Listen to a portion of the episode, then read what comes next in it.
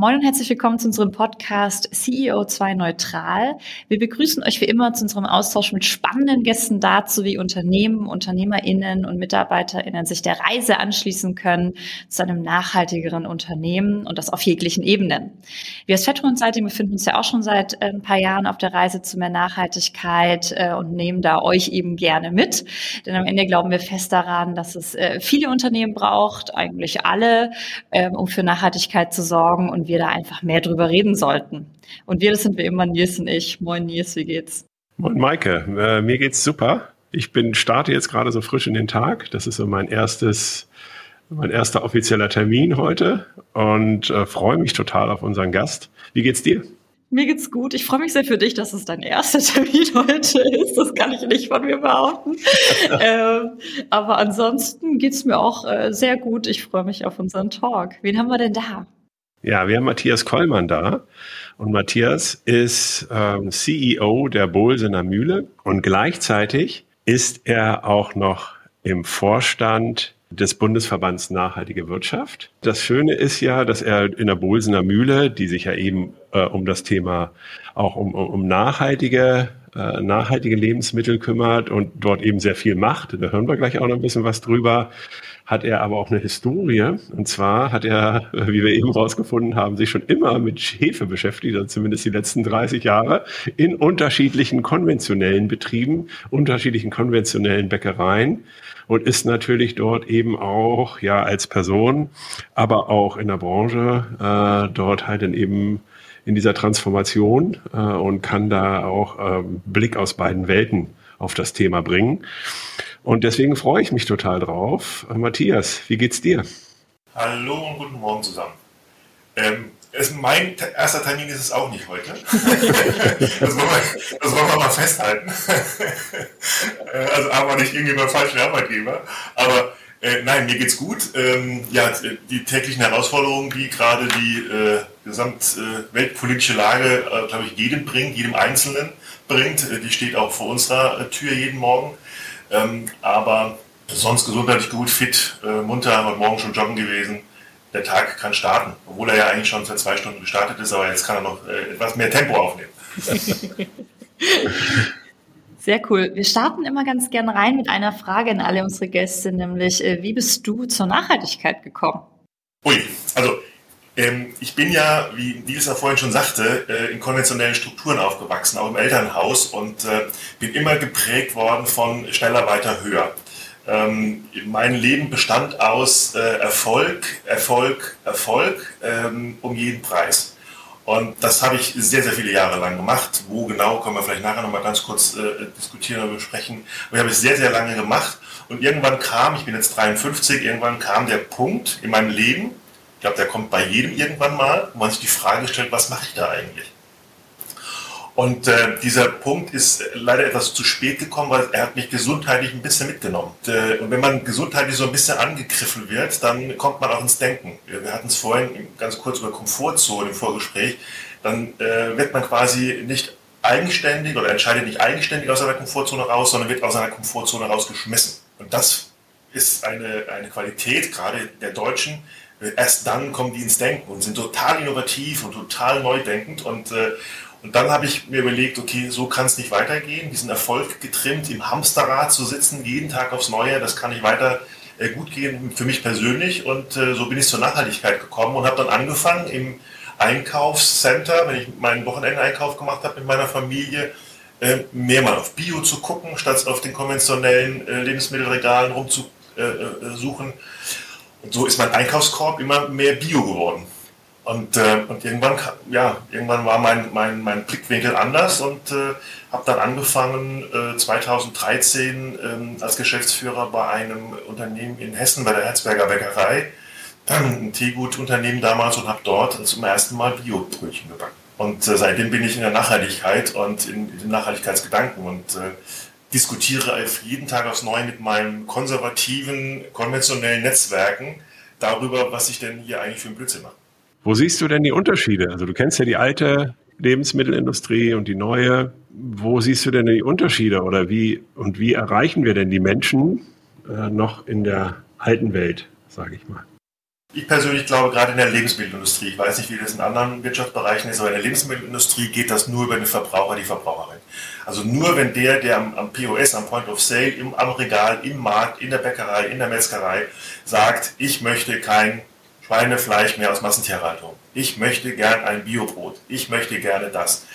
Erst dann bewegt sich der Handel und der Handel bewegt sich und dann bewegt sich auch der Verarbeiter und dann bewegt sich auch die Landwirtschaft. Also ich glaube nicht, ich persönlich glaube nicht, dass es von, von bottom-up funktioniert, also von unten rauf funktioniert. Es, ich glaube persönlich, es kann nur von oben top-down funktionieren, wenn die Verzehrer, Verzehrerin sagt, ich möchte was anderes essen. Das heißt aber auch, das ist die, ich glaube, das ist die Königsdisziplin, ähm, die Verbraucherinnen und Verbraucher zu überzeugen, einen Paradigmenwechsel herbeizuführen, zu überzeugen, sich anders zu ernähren. Und ich bin ja, wie gesagt, liberal aufgewachsen, konservativ aufgewachsen. Ich bin eigentlich absoluter Gegner gegen Verbote. Weil ich glaube persönlich schon, dass der Mensch ein Individuum ist und sagt, er muss, er sich irgendwie, er muss irgendwie selbst hinkriegen, äh, sich zu entwickeln. Aber mittlerweile äh, denke ich da ein bisschen anders. Ich glaube, ohne rahmenpolitische ähm, Grenzen oder Verbote, wenn man es mal so negativ bewertet, glaube ich, funktioniert das nicht, weil der Mensch an sich kommt nur ins Denken, in, die Veränder in den Veränderungsprozess, wenn er irgendwas nicht darf. Dann sucht er sich Alternativen. Weil er ist eigentlich gar nicht so blöd. Er ist ganz, ein ganz cleveres Individuum und, und sucht sich immer eine, eine, eine gute Alternative. Und man hat es gesehen bei der, bei der Gurtpflicht, ja, ich kann mich noch an eine Diskussion mit meinem Großvater erinnern, der sagt, was ist das für ein Blödsinn? Ich bin 300 Jahre ohne Gurt gefahren, mir ist nichts passiert, ja, jetzt muss ich mich einmal angurten, ja. Äh, spricht halt Mensch, kein Mensch mehr drüber, ne? Rauchen, Rauchverbot, das sind alles so Themen. Katalysator. Katalysator, genau, genau. Ja, das sind alles so Themen, wo ein Riesenalarm gemacht wird, aber dann der Mensch an sich anfängt zu sagen, ja, okay, ich suche Alternativen. Und die Alternativen können dann nur, ich sag mal, grün und nachhaltig sein. Oder sollten, sagen wir mal so. Das Angebot auf der alternativen Seite muss dann eben überwiegend grün und nachhaltig sein. Und keine Alternative zu dem, was er heute hat, das identisch ist mit dem, was er heute hat. Ja, es ist eine spannende Diskussion, weil gerade politisch war ja sehr lange der Kurs eben, ja, ich sag mal, Selbstregulierung des Marktes, Selbstregulierung der Marktkräfte. Ähm, und eben gerade, ich würde mal sagen, die letzte, ja, die letzte, also also die letzten 16 Jahre waren ja eben auch sehr stark davon geprägt, dass halt dann eben wie eben selbst äh, in die selbstregulierenden äh, Mechanismen der Wirtschaft äh, oder dort halt eben drauf gesetzt wurde. Gleichzeitig haben wir natürlich das Thema, dass halt die ökologischen Kosten nicht eingepreist sind.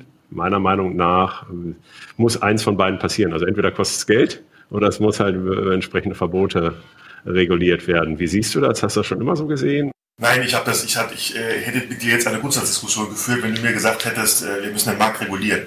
Also vor, vor 20 Jahren hätte ich mit dir eine Grundsatzdiskussion geführt. Mittlerweile heute sage ich, äh, ich glaube, also ich, glaub, ich glaube nicht, ich bin mir sicher, dass es nur so funktioniert. Die Frage ist nur, wie, wie stark ist diese Marktregulierung in der Ausprägung? Also ähm, da kann man sicherlich noch, noch mal diskutieren darüber, wie stark greift der Staat in wirtschaftspolitische äh, Themen ein. Das würde vielleicht jetzt endlos äh, führen, aber ich glaube, das wäre nochmal eine Diskussion wert. Aber ich glaube nicht, ich bin mir sicher, es geht nicht mehr ohne. Weil wir sehen ja, was, wohin es führt. Äh, 16 Jahre, 20 Jahre, wo sind wir denn heute gelandet? Und was, was heute gerade passiert, ist ja, dass die Gesellschaft mit dieser Energiekrise, mit diesem Angriffskrieg, mit diesen Themen, die uns gerade äh, Rohstoffversorgung in der Corona-Zeit, die kriegt ja gerade mit einem Dampfhammer erklärt, dass es so eben nicht mehr weitergeht. Also wir sind ja Extreme. Also die eine Extrem ist, ich darf machen, was ich will. Und das andere Extrem ist, ja, ab jetzt nicht mehr. Es gab ja nichts dazwischen. Also dieser Transformationsprozess, wo die, wo die Menschheit, die Gesellschaft gesagt hat, na, ich entwickle mich weiter und werde besser oder mache was anderes, der, der, ist ja nicht passiert. Wir, wir, leben, wir leben ja in Saus und Braus und im Wohlstand. Es gab ja keine Notwendigkeit, darüber nachzudenken, was zu verändern. Ja.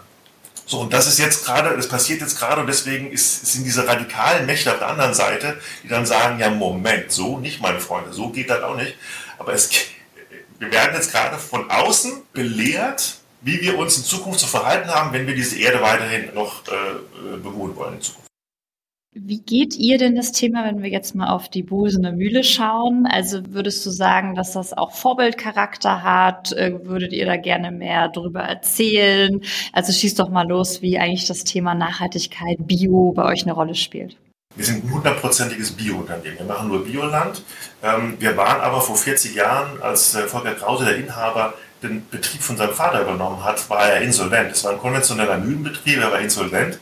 Und er, er hat jetzt die Aufgabe bekommen, hier wickel ab oder mach weiter. Ne? So. Und er hat Volkswirtschaft studiert in Hamburg und sagt, hä, Mühle, äh, keine Ahnung. Ja, früher als Kind gerne Säcke geschleppt und so, wusste auch, wie ein Mehl produziert wird, aber mehr wusste er auch nicht.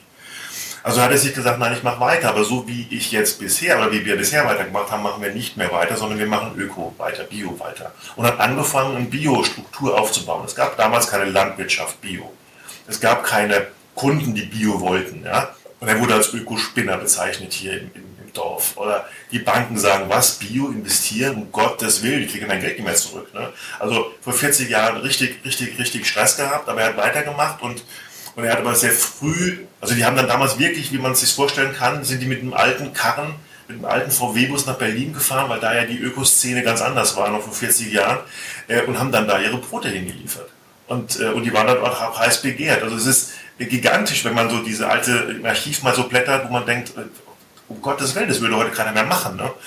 Und ähm, dann haben wir vor 40 Jahren eben angefangen und er hat aber sehr früh in, in die Wertschöpfung investiert, weil er sagt, in die Situation als Mühle nur Mehl zu machen, ob es jetzt Bio ist oder konventionell, ich möchte nicht in diese Entscheidung kommen, zu sagen, okay, ich muss auch wieder schließen, weil ich bin insolvent. Und ähm, deswegen hat er sehr früh in die Wertschöpfung investiert und wir haben quasi angefangen, Brot zu backen und wir haben ähm, eine kleine Bäckerei und wir haben dann angefangen, 2004 ein neues Werk zu bauen. Dort stehen jetzt drei Backstraßen, eine Müsli-Bücherei, wir backen Crunchies, wir machen Knäckebrot, wir beliefern bundesweit den Handel mit äh, Bioland, äh, Backwaren, Keksen, Crunchies, Müslis etc. Wir sind aber noch nicht am Ende. Und wenn du sagst, was machen wir anders als andere? Das Einzige, was wir anders machen als andere, ist, wir hinterfragen jede Entscheidung. Also wir machen, unsere Motivation ist eine andere. Wir machen nichts äh, das, der Gewinnmaximierung äh, äh, konform, sondern wir machen einfach die Sinnhaftigkeit. Das war auch die, die, die, das, die Frage, die ich mir damals gestellt habe, als ich zur Nachhaltigkeit gekommen bin. Was macht das eigentlich für einen Sinn, was ich hier mache? Dieser Purpose-Gedanke, das ist bei uns irgendwie in der, in der DNA verankert. Jede Entscheidung, die wir treffen, überlegen wir, braucht es das? Brauchen wir das? Wie können wir das machen? Macht es Sinn? Äh, es gibt ja so diese, ne, dieses schöne Buch äh, Wachst, Grenzen des Wachstums. Das ist auch so eine Frage, müssen wir jetzt investieren? Müssen wir das unbedingt haben? Brauchen wir eine vierte Anlage? Müssen wir da bauen?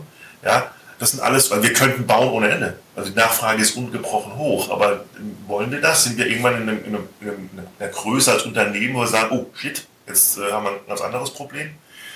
Ähm, das ist, glaube ich, das, was wir anders machen. Wir sind noch lange nicht äh, perfekt oder vor, also wir sehen uns nicht als Vorbild, sondern eher als Barringspartner. Auch wir heizen unsere Öfen zum Beispiel mit Gas. Aber wir, wir hätten auch viel früher überlegen können, mit einer Biogasanlage äh, zu, zu, planen, haben wir auch nicht gemacht.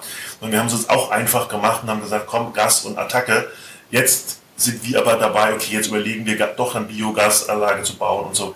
Also deswegen, wir sind nicht perfekt. Ihr habt ja selber auch Bioläden. Äh, welche Erfahrungen habt ihr denn damit gemacht? Also wir selbst haben keine eigenen Bioläden. Wir haben einen Bioladen. Also wir haben hier in, in, am Werk so einen Hausverkauf, wo die Mitarbeitenden und aber auch die, die Bewohner hier im Umkreis einkaufen können. Und wir haben äh, vor zwei Jahren einen Laden in, in Lüneburg eröffnet, einen Flagship Store. Wir nennen ihn liebevoll die Keksboutique. Ja? Und, und äh, warum haben wir das gemacht? Nicht, weil wir, weil wir sagen, wir wollen jetzt unsere Vertriebsstrategie ändern, sondern meine Motivation, solche Dinge zu tun, ich komme gleich noch zu was anderem, ist, wir hatten es vorher über Verbote oder Belehrung äh, versus Information und äh, Sensibilisierung.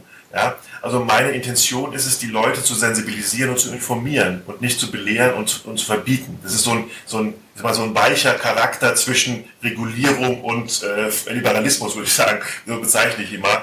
Ähm, das heißt, wir haben einen Laden gebaut, um dem, dem Handel zu zeigen, wie geht denn oder wie sollte in Zukunft denn eigentlich Ladenbau funktionieren. Und wir haben diesen Laden gebaut nach Cradle-to-Cradle-Prinzip. Ja? Das heißt, der gesamte Laden ist, aus, also ist konzipiert, ist ausgestattet, ist versorgt mit, also gebaut worden mit Cradle-to-Cradle oder Cradle-to-Cradle-Konzept, äh, äh, äh, Struktur und wir haben auch mit dem, mit dem Verein zusammengearbeitet. Wir haben Artikelpässe für alle verbauten Rohstoffe, die dort äh, installiert sind und haben ganz tolle Anekdoten aus diesem Bau, weil auf einmal ein alteingesessener Maler äh, vor mir steht äh, und sagt, äh, wie Kalkfarbe an die Wand. Ja, da brauche ich ja, da ich ja zwei Stunden länger, weil ich muss ja fünfmal streichen. Und, und er sagt mir, ist mir echt doch egal. Ich möchte gerne, ich bezahle dir das und ich möchte gerne, dass du das machst. Und dieses, dieser, dieses Learning, dieses Malers, ich glaube, der, der war schon kurz vor der Rente, der Übergabe an seinen, an seinen Junior, diesen Betrieb, der sagte, Entschuldigung, das Wort jetzt, scheiße, ich glaube, das ist die Zukunft. Ja, als er dann fertig war. Und ähm, das waren so Learnings, wo man sage, das ist ganz, das ist wirklich super, dass, dass das, das ist genau das, was wir damit wollen, so ein bisschen zu sensibilisieren, dass die Leute ins Denken kommen und sagen, was habe ich da eigentlich die ganze Zeit gemacht und das ist ja auch gar nicht so schlecht. Eine zweite kleine Anekdote war im, gleichen äh, Zeitraum, als wir umgebaut haben. Dort war früher so eine kleine Friseur, äh, so ein kleiner Friseurladen drin mit billigstem Interieur, mit billigstem, wirklich billigstes Interieur. Zum gleichen Zeitpunkt hat ein anderer Laden gegenüber quasi saniert und wir haben alles rausgerissen haben es getrennt voneinander, den, den Abfall, getrennt voneinander. Das hat fünf Tage gedauert. Der Gegenüber hat innerhalb von einem Tag alles in den Container gedonnert und hat es dann zur Deponie gefahren. Und wir haben mal miteinander gesprochen und äh, ihr werdet nicht glauben, ökonomisch gesehen waren wir beide null. Weil wir quasi mehr Geld investiert haben für die Arbeitszeit des Trennens, aber wir haben sogar noch Kohle und Geld bekommen für die Verwertung dieser Reststoffe. Und der andere hat wenig Zeit, Arbeitszeit äh, investiert, aber hat immens viel Geld bezahlt für die Verwertung, für die äh, Abfallentsorgung. Sodass es unterm Strich ökonomisch null war. Und das war, das war wirklich äh, super, dann so verschiedene Learnings zu haben und auch die, die mit uns da zusammengearbeitet haben. Und heute ist es unser Flagship. Und wir haben dort ein bisschen so eine, so eine Roundtable-Area, wo wir dann quasi auch mit der Leuphana, das ist eine Universität hier in Lüneburg, die die hat äh, Nachhaltigkeitsmanagement-Studiengang und da treffen wir uns ab und zu mit ein paar Studentinnen und Studenten und trinken ein Bier zusammen, essen ein Sandwich und haben so ein Afterwork freitags.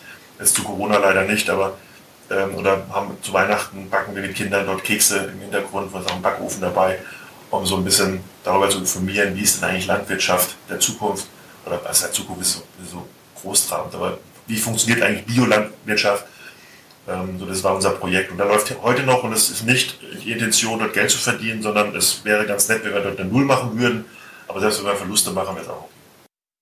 Ja, was ein cooles Beispiel. Also wie man, wie man wieder sieht, ne, wie man so einfach auch eine Wirksamkeit oder überhaupt Themen aufmachen kann, um darüber zu berichten und zu erzählen und zu, zu reden, ne, zu schwätzen, wollte ich schon sagen. Äh, ich war in Ulm die Tage. Ähm, Ich bin Hesse, Maike, also ganz gerne hessisch mit mich würde noch interessieren, äh, welche Art von Menschen zieht ihr als Arbeitgeber an? Also würdest du sagen, wir reden ja auch oft vom Fachkräftemangel und man findet keine Leute mehr. Und würdest du sagen, dass der Purpose, den ihr mitbringt, eben auch äh, gute, spannende Leute anzieht? Ist das gar nicht so präsent unter den Mitarbeitenden? Kannst du uns da mal so eine Einordnung geben? Ich glaube, mittlerweile ziehen wir deutlich mehr purpose-getriebene Menschen an. In der Vergangenheit haben wir halt hier in der Region, wir sind quasi der, der, der Motor dieser Region, wir sind der größte Arbeitgeber hier. Wir haben 300 Mitarbeitende bei uns in, hier in der Bolzener Mühle und wir sind der größte Arbeitgeber in der Region. Ist eine, eine agrarwirtschaftlich geprägte Landkreis, in dem wir hier arbeiten äh, wir hier leben.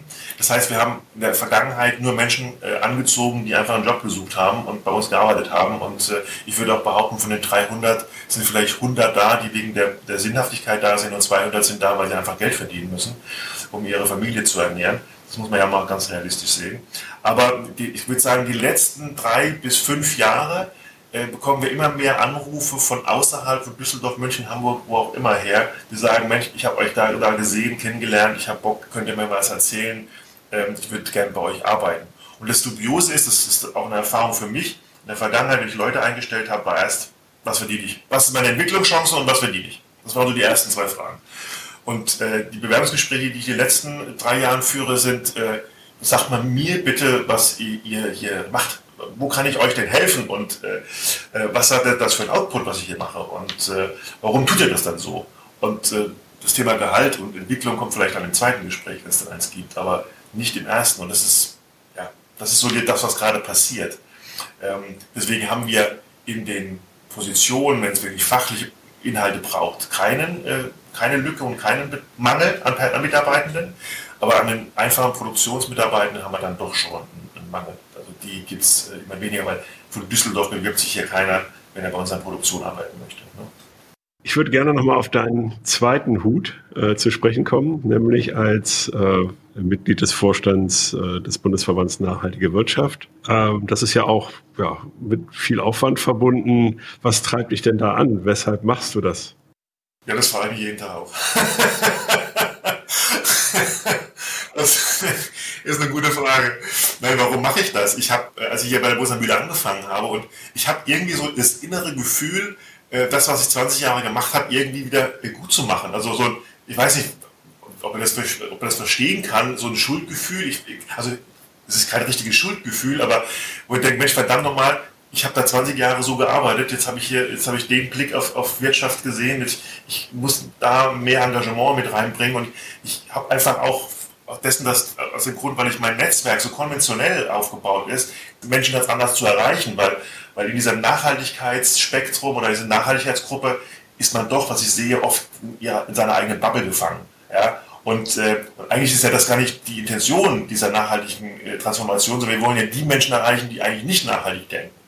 Und, äh, und deswegen habe ich gesagt, ich muss vielleicht diese Fähigkeit, dieses, diesen, diese Erfahrung, die ich habe, diese, diesen Blickwinkel, den ich den habe, den muss ich irgendwie einbringen. Und bin damals dann zur Geschäftsführerin Katharina Reuter gefahren und habe gesagt, Mensch, ich weiß, da will einer den Vorstand verlassen, ich würde mich gerne aufstellen wollen und habe ihr so habe ich quasi beworben bei ihr und habe gesagt, ich würde ja gerne äh, meinen Beitrag dazu leisten und es hat dann komischerweise auch geklappt und seitdem bin ich Vorstand im, im Bundesverband Nachhaltige, Wirtschaft und, und, ähm, und habe halt den anderen Blickwinkel auf diese, auf diese äh, Transformation.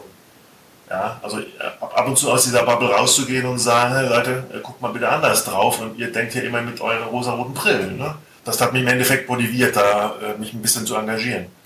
Und was heißt ein bisschen? Mittlerweile ein bisschen viel. Ne?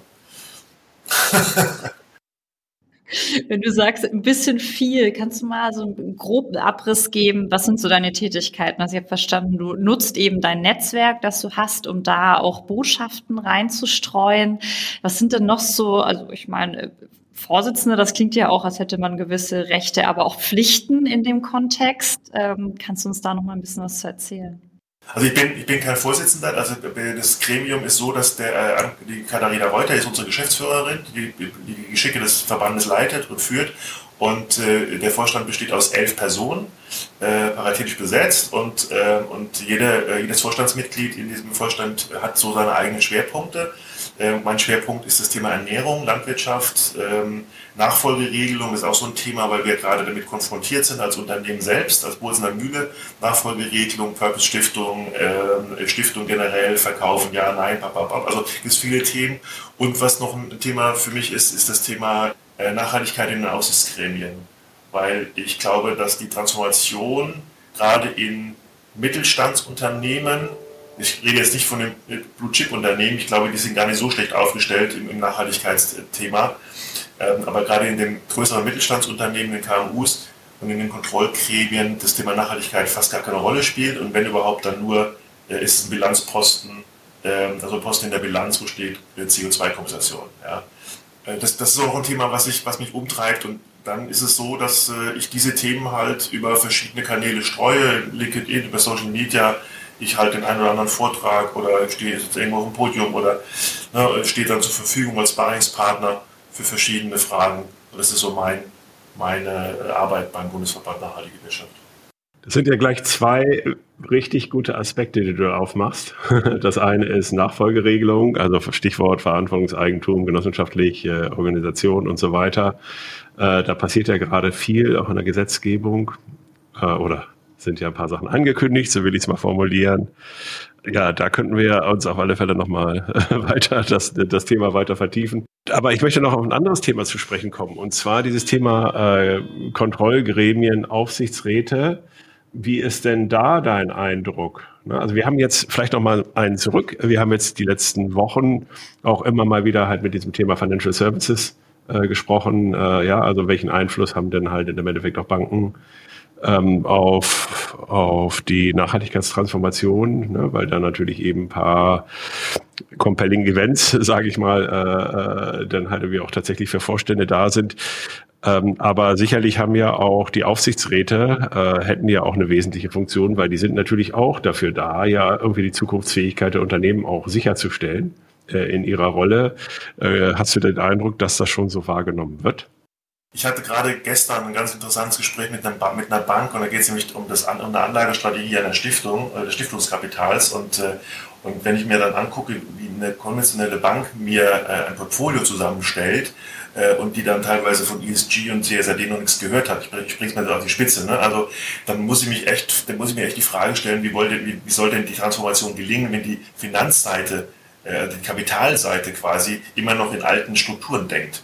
Äh, da kann keine Transformation gelingen, weil für Transformation braucht man Geld. Und die Frage ist, welches Geld? Deswegen glaube ich schon, dass die Kontrollgremien, äh, nicht in den Blue-Chip-Unternehmen, aber in den Mittelstandsunternehmen durchaus einen großen Einfluss haben.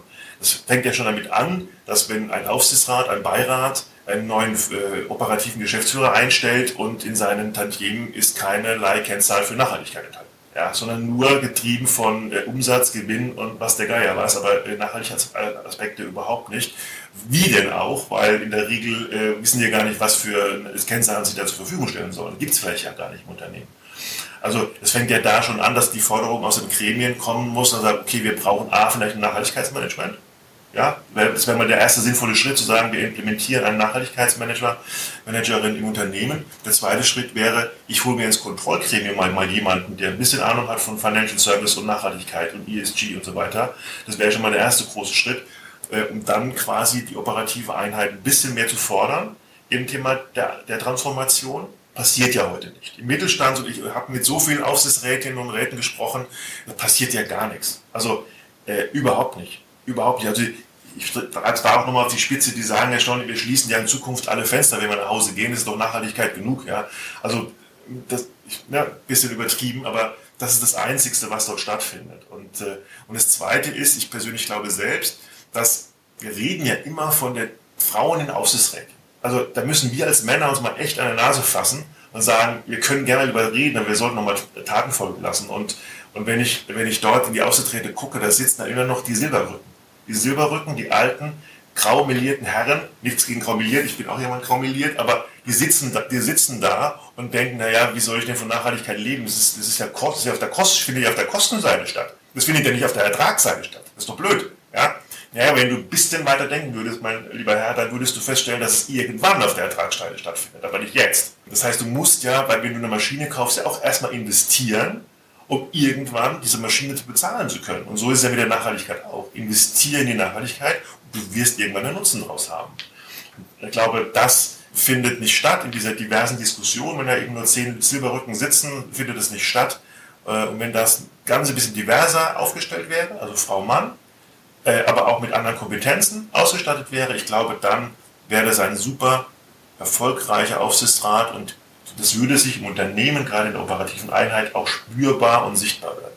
Ja, weil am Ende ist ja die Aufgabe des CEOs äh, und ja aber auch des Aufsichtsrats, ja äh, neben dem Shareholder Value, äh, das halt wie sicherzustellen, äh, ja auch die Zukunftsfähigkeit zu sichern.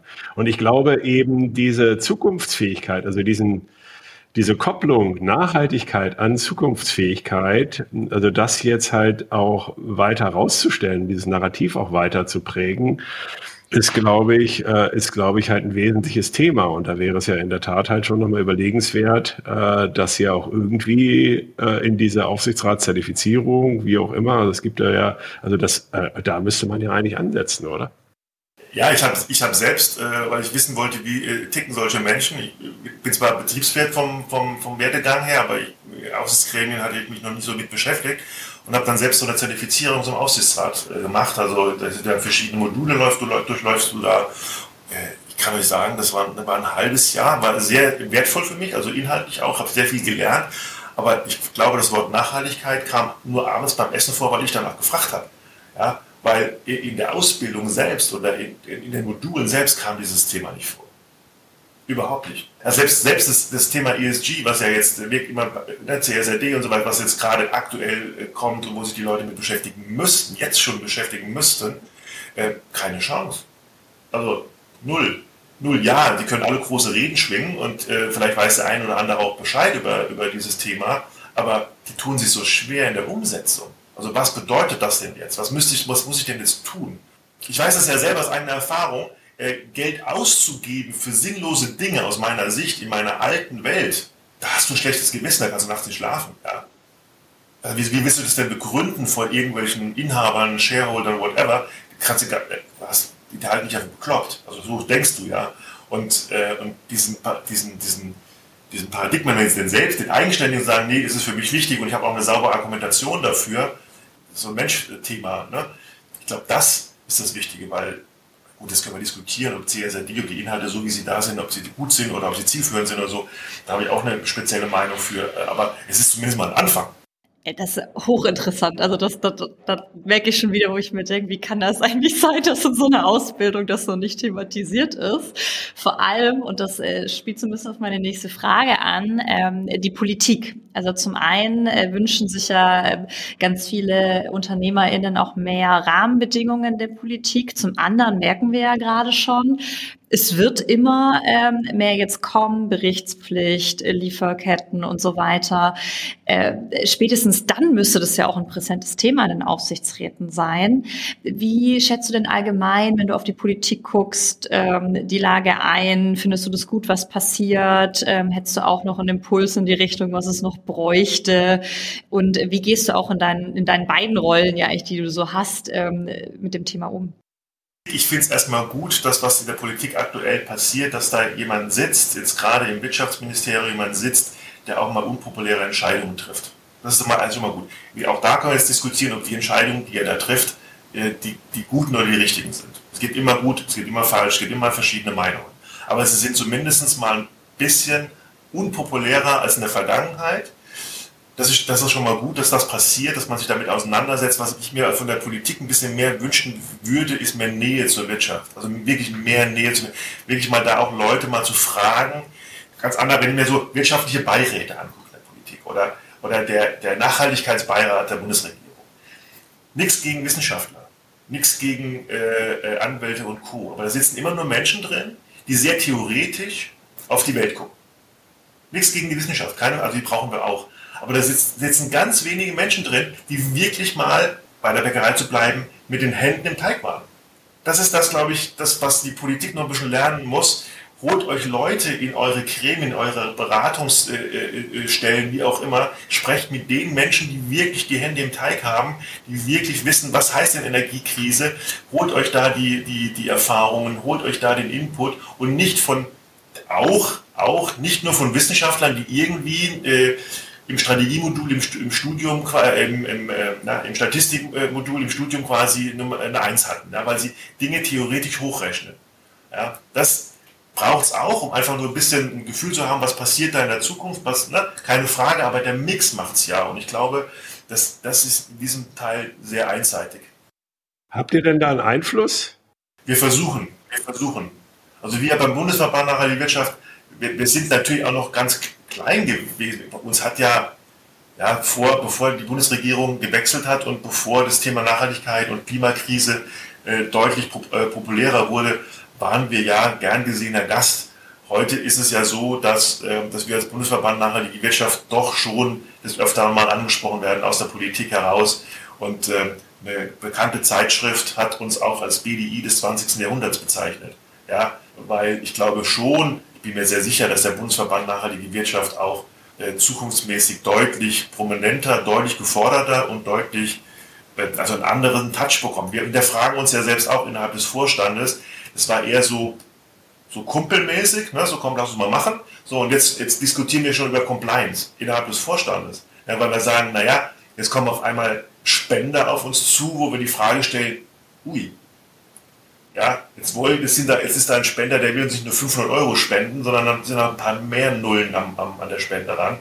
Und dann stellt man sich halt um die Frage, hm, wollen wir das? Dürfen wir das? Können wir das? Ja, also dann beschäftigen wir uns äh, innerhalb des Vorstandes mit ganz anderen Fragestellungen auf einmal und nicht mehr mit, äh, keine Ahnung, wie können wir die Wirtschaft transformieren. Ne? Das ist auch, also auch ein Gestehungsprozess innerhalb bei uns im, im Bundesverband. Ne? Äh, es, wir sind sowas von über der Zeit. Wir haben uns richtig verschnackt.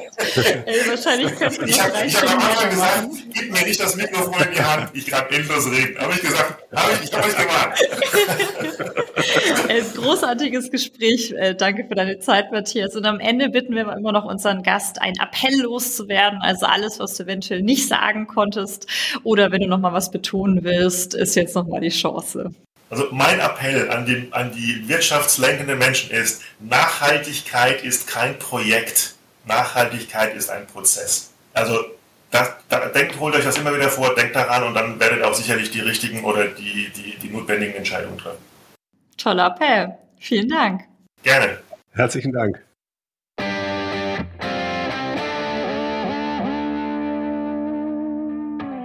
Ja, Maike, jetzt hatten wir Matthias zu Gast. Sehr interessantes Gespräch wieder. Also hatte ja auch ja, äh, so viele Facetten. Ähm, so beim drüber nachdenken waren wir ja halt irgendwie in so vielen unterschiedlichen Themenbereichen drin, die man ja alle für sich genommen nochmal vertiefen könnte. Was hast du denn mitgenommen? Ja, absolut. Äh, tolle, also wirklich ganz cool, wie viel wir so streifen konnten. Ne? Ähm, ich finde es aber halt nochmal total cool, ähm, wie er das beschrieben hat, ne, dass sie aus ihrer Bosener Mühle heraus sozusagen eigentlich bisschen weg vom eigentlichen Core gehen, da Projekte machen, wie jetzt diesen Concept Store und sagen, guck mal, wir haben den jetzt hingebaut, wir haben jetzt äh, aktuell gar nicht die Idee, da irgendwie ein skalierfähiges Modell oder jetzt in Zukunft auch noch mehr so Stores zu machen, sondern eher, guck mal, so geht's, Cradle to Cradle, wir haben es gemacht, äh, schaut es euch doch mal an, also einfach wieder diesen Multiplikatoreneffekt ähm, dazu nutzen, finde ich irgendwie total geil. Und ich glaube, da kann man sich total gut von inspirieren lassen, auch ähm, ähnliche Dinge zu tun und einfach gar nicht, auch wieder so spannend, ne, von dieser Idee weg, Geld, Geld, Geld, äh, skalieren, skalieren, skalieren, sondern zu sagen, hey, nee, das nehmen wir uns aktiv und ähm, setzen ein Zeichen. Total geil. Und bei dir? Das finde ich auch total interessant. Auch interessant mit den Side Stories, dass dann eben ja auch wiederum Handwerker inspiriert werden. Also weil eben, weil alle noch nicht ready sind für das Thema. Ne? Und wenn du sagst, okay, du willst es aber so, dann musst du ja auch erstmal Leute finden, die es machen. Und umso schöner ist es, wenn du dann, äh, wenn du dann Erkenntnis auf der anderen Seite hast. Das ist natürlich total super. Und das dann halt wie weitergetragen wird, weil man natürlich auch so einen Multiplikatoreffekt hat. Zwei Aspekte, die ich nochmal super fand, war, also einerseits eben dieses Engagement, dieses ehrenamtliche Engagement, ähm, jetzt halt auch im Bundesverband Nachhaltige Wirtschaft, also eben auch die Themen voranzubringen, ähm, dass es, äh, dass es da immer wieder Menschen gibt und jetzt ja auch elf im Vorstand, äh, die halt dann irgendwie eigentlich äh, natürlich wahrscheinlich auch genügend selber zu tun haben in ihrem Job. Weil ich meine, das ist ja auch jetzt krass mit Mühlen und Energie und äh, Pipapo. Also ich gehe mal davon aus, dass da ähm, und Energiepreise dass das auch harte Zeiten sind gerade und sich eben trotzdem zu engagieren und eben trotzdem darum zu kümmern und eben diesen Fass, diesen, diese Facette Aufsichtsräte, also als Kontrollgremium, äh, das lässt mich auch nicht los. Also ich glaube, da müssen wir auch noch mal äh, hinterher äh, also das ist ja unfassbar, wenn man sich da irgendwie vorstellt, dass sie das überhaupt nicht auf dem Zettel haben und ihr Job ist eben diese Zukunftsfähigkeit zu sichern und äh, aber Nachhaltigkeit und Zukunftsfähigkeit überhaupt nicht äh, in den Kontext bringen. Ja, und das ist ja das eine, dass man jetzt irgendwie denkt, naja, äh, für, ähm, für äh, die Leute, die das schon so lange machen, die sind halt so, ja, das ist auch schwer, die Leute zu ändern. Aber wenn du die jetzt Leute ranziehst und die halt ausbildest und da das Thema nicht fortkommt, dann ist es irgendwie schon so, wo man so denkt, boah, das gibt's doch gar nicht. Also das ist doch äh, total bescheuert. Ja. Also da sollten wir, glaube ich, nochmal nachfragen. Äh, ich hoffe, dass es irgendwie eine Ausnahme ist, dieser, äh, dieser Ausbildungsgang. Aber ich fürchte, äh, dass das Problem auch hier größer ist. Ja, Wahnsinn. Da merkt man wieder manchmal, dass man so denkt, so, hä?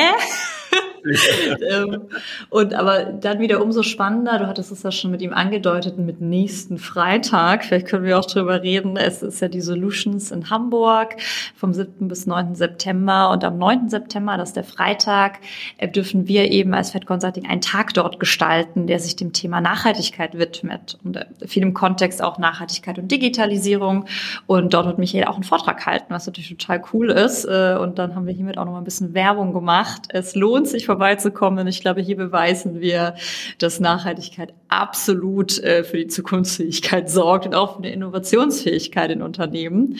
Also an der Stelle nochmal an alle die Einladung ausgesprochen. Ich freue mich da schon richtig drauf, Nils. Ja, ich mich auch, super. Das wird auf alle Fälle cool. Ja, wir haben auch tolle Gäste ne? und äh, eben auch viele, die äh, im Podcast halt da waren. Ja, also das wird auf alle Fälle eine schöne Sache.